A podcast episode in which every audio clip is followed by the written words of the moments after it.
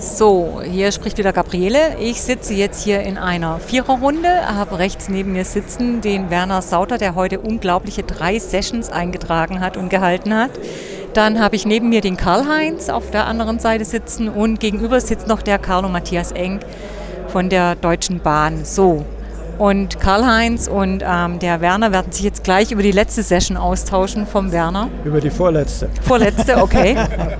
ja, Werner, du hast schon äh, wieder zwei Sessions hinter dir. Wir sollten mal über die Werte-Session reden. Was war bei der Werte-Session für dich interessant? Was gab es für Kommentare? Ja, zunächst habe ich mal so begonnen, dass ich einfach die Teilnehmer oder Teilnehmerinnen äh, ge gefragt habe, äh, was, was, sie unter Werte verstehen. Da kamen natürlich schon ganz unterschiedliche Sichtweisen. Habe dann, dann Werte äh, äh, im Sinne des systemischen Ansatzes definiert als Ordner des selbstorganisierten Handelns, die also Orientierung und Antrieb geben und letztendlich die Haltungsweisen der, der Menschen betreffen. Und der Kern der Session war jetzt aber die Frage, ähm, wie kann man jetzt im Rahmen des Corporate Learning Werte gezielt entwickeln? Und äh, da haben wir äh, dann mal so verschiedene Ansätze äh, so eingesammelt, was man so üblicherweise macht in den, den, Unternehmen, dass man einen Workshop macht, wo man dann Kartenabfragen macht, äh, welche Werte sind dir wichtig und so weiter, die Karten dann, dann ver, ver, verdichtet und clustert, um dann irgendwelche Wertebegriffe abzuleiten. Und das Interessante war, dann war Schluss. Dann habe ich gefragt, ja, und wo ist jetzt der Aspekt der Werteentwicklung?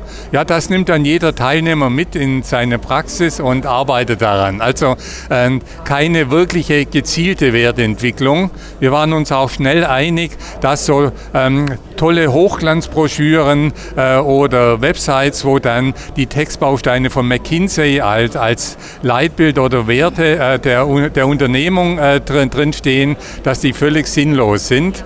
Und wir sind dann auf ein Konzept der gezielten Werte- und Kompetenzentwicklung eingegangen, welches äh, wir, in, wenn, wenn die, das Unternehmen mitmacht, damit beginnen, dass wir erstmal auf Organisationsebene äh, eine Abfrage machen. Und zwar fragen wir alle Mitarbeiter, da machen meist 70 Prozent damit, fragen wir, äh, wie schätzt ihr äh, die 16 Werte aus unserem Kompetenzmodell in ihrer Ausprägung äh, jetzt tatsächlich ein? Dann haben wir also das ist und fragen aber gleichzeitig, wie müssten nach eurer Meinung die Werte ausgeprägt sein, damit die Organisation zukünftig noch erfolgreicher ist. Haben wir also ist und soll. Das ist ist äh, praktisch immer deutlich niedriger als, als, als, als der Wunsch. Ähm, und dann machen wir einen Workshop, in dem dann äh, die strategischen Anforderungen, die Rahmenbedingungen mit dieser Ist- und, und, und Werteerfassung äh, zusammengeführt werden, äh, um daraus ein Soll-Profil als Werterahmen für die Organisation zu definieren. Manche filtern dann dabei auch noch Kernwerte äh, heraus, die die Organisation besonders kennzeichnen. Und in diesem Rahmen brechen wir das dann auf die Teams und auf die Mitarbeiter herunter, die dann jeweils ihre teambezogenen oder individuellen äh, Werte erfassen, mit diesem Rahmen abgleichen und sich dann überlegen, an welchen Werten sollte ich bei mir äh, jetzt noch stärker arbeiten. Also beispielsweise der Wert Verantwortung. Wenn ich das Gefühl habe, mein Wert Verantwortung ist im äh, Verhältnis äh, zu, zu dem Sollwert, den wir uns in der Organisation gesetzt haben, relativ gering ausgeprägt, könnte ich mir das ja als Ziel nehmen, um dann diese Werte gezielt zu entwickeln. Und die Werteentwicklung, die kann also nicht, äh, wie, wie man so gerne macht, in Seminaren oder mit, mit schicken Broschüren äh, erfolgen. Man kann Werte nicht vermitteln, sondern die Werte werden im Rahmen der, der Kompetenzentwicklung äh, über die Emotionen, die, die da, dabei anfallen, äh, werden diese Emotionen äh, und Erfahrungen verinnerlicht und die bilden letztendlich dann unsere Werte heraus. Und so haben wir uns dann noch so ein bisschen im Detail über die Gestaltung äh, solcher Wert, gezielten Werteentwicklungsprozesse äh, dann äh, unterhalten. Ich hoffe, es ist klar geworden, dass äh, Werte nur durch die Mitarbeiter bzw. die Teams selbst organisiert aufgebaut werden können und nicht irgendwie von außen her vermittelt werden können, wie man immer so schön sagt. Darf, darf ich da mal eine Frage stellen? Also wenn ich jetzt mal davon ausgehe, ich bin angestellt im Unternehmen und jetzt geht es um diesen Wert Verantwortung. Ja? Also Verantwortung für das, was ich tue in dem Job. Und jetzt würde da beispielsweise ähm, ein Gap festgestellt werden.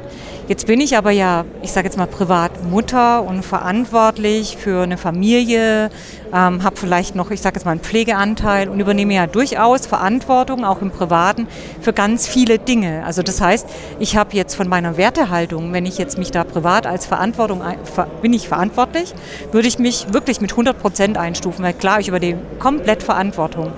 Wenn ich das jetzt aber im Unternehmen nicht tue, woran macht ihr das fest? Also wie würdest du jetzt das sagen, wenn jetzt bei mir herauskäme, ich würde mich im Betrieb jetzt oder nur, die Verantwortung würde nur bei 50 Prozent liegen, dann hatte, habe hab ich ja kein Werteproblem mit dem Thema Verantwortung, sondern dann liegt das Problem ja vielleicht irgendwo anders. Also äh, wenn wir die Werte erfassen, äh, dann bauen wir auf einem Wertemodell mit 16 Werten auf. Die haben wir aus der Werteforschung, insbesondere von Klages Gensige abgeleitet, die diese, vielleicht ihr die, die, die Shell-Studien, glaube alle drei Jahre durchführen. Also wir haben ein Wertemodell und, und jetzt kommt der entscheidende Punkt. Äh, jeden Wert äh, definieren wir jetzt mit Mitarbeitern aus einer bestimmten Zielgruppe, wo wir jetzt die Erhebung machen, äh, mit, äh, konkretisieren wir mit Beispielen aus der Unternehmung. Also wenn du jetzt äh, im, im äh, Verkauf oder Vertrieb tätig wärst, dann wären die Wertebeispiele immer jeweils vier Wertebeispiele. Das ist jetzt kein Muss, aber wir arbeiten mit vier, das hat sich so ein bisschen eingependelt. Dann dann definieren jetzt Mitarbeiter aus dem Unternehmen vier Wertebeispiele, die diesen Wert jetzt illustrieren und greifbar für die Mitarbeiter greifbar machen. Und dann erfasst du im Rahmen der Unternehmung dein, die, diesen Wert Verantwortung anhand dieser vier Wertebeispiele. Und die sind aus einem Arbeitsumfeld äh, äh, aufgegriffen. Und, und damit bekommen wir quasi äh, die Werteausprägung, die äh, du jetzt im Arbeitsumfeld aufzeigst. Kannst du eine, mal ein Beispiel nennen, wie so die Werte für Verantwortung, die vier, äh, so, oder ein paar Beispiele, wie diese aussehen könnten? Wie, wie solch ein Wertebeispiel äh, aussehen könnte? Ähm, ja, also beispielsweise äh, mir ist, ist, ist wichtig, äh, dass ich ähm, äh, vom Anfang bis zum Schluss der Kundenbeziehung äh, Verantwortung für die Zufriedenheit des Kunden übernehme. So, so könnte so eine Formulierung lauten. Und, und, dann, äh, und, und, und das können aber nur Mitarbeiter aus dem Hause herausfiltern und definieren. Also wir moderieren nur, äh, wir bringen unsere Wertebeispiele mit, die sind allgemein gehalten, weil wir einfach gelernt haben, äh, wenn wir solch einem Team sagen, hier ist ein weißes Blatt Papier und bitte entwickle mal vier Wertebeispiele, äh, dann gucken die, die mich äh, mit großen Augen an, aber es kommt kaum eine Diskussion zustande. Wenn man aber vier äh, neutrale Wertebeispiele mitbringt, mitbringt und sagt, so jetzt passt die mal auf eure Rahmenbedingungen an, dann, dann flutscht das. Äh, da kommen dann so, sofort Ideen. Und die können ja meine Wertebeispiele total verwerfen. Also wenn die sagen, dieses Wertebeispiel passt bei uns überhaupt nicht, aber ich habe dafür ein ganz anderes, vollkommen okay. Ja. Nun stelle ich mir auch vor, dieses Thema Werte verändern ist ein sehr langwieriger Prozess. Ähm, genau wie Kompetenzen verändern. Das Schöne ist, auf der Mitarbeiterebene ist die Werte- und Kompetenzentwicklung findet in einem Prozess statt. Ich will mal an einem Beispiel verdeutlichen, Autofahren. Wenn du, wenn du in der Fahrschule Auto fährst, dann baust du natürlich deine Kompetenz auf, das Auto sicher zu steuern, äh, irgendwo die Kurve richtig einzusteuern und so weiter aber gleichzeitig wirst du auch da deine Werte fürs Autofahren aufbauen. Also sowas wie, wie Achtsamkeit. Ähm, vielleicht fährst du mal zu schnell an den Zebrastreifen ran und, und äh, hättest beinahe die alte Oma überfahren. Und, und diese Erfahrung, die verinnerlichst du dann und, und die wird dir helfen, äh, zukünftig, äh, wenn du wieder an den Zebrastreifen rankommst, vielleicht etwas achtsamer ranzufahren. Also das heißt, Werte- und Kompetenzentwicklung der Einzelpersonen kann man man gar nicht voneinander trennen. Aber das hat natürlich nichts mit der Belehrung, die, die wir im Religionsunterricht und wo, wo immer äh, alle erfahren haben, zu tun, sondern ich baue meine Werte selbst organisiert bei der Bewältigung von Aufgaben in meinem äh, Handlungsbereich auf. Mhm.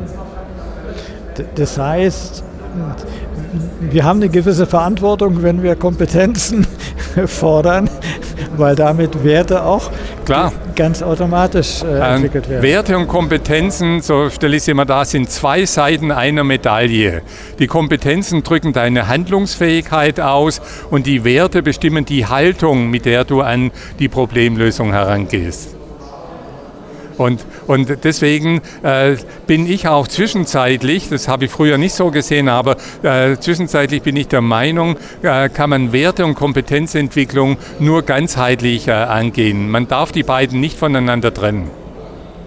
Aber das Fatale, was wir halt immer erleben, ist, dass so fast durchgängig die Meinung herrscht, du musst die Menschen nur sensibilisieren über eine Reflexion oder über irgendeine Kartenabfrageübung, ähm, also sie für Werte sensibilisieren und dann wissen die schon, wie sie an ihren Werten arbeiten aber du wirst deinen Wert Respekt äh, äh, nicht, nicht, verändern, äh, wenn du nicht äh, in Herausforderungen äh, reingestellt wirst, äh, wo, wo der Wert Respekt eine besondere Rolle spielt, wo der vielleicht besonders stark strapaziert oder, oder gefordert wird. Mhm.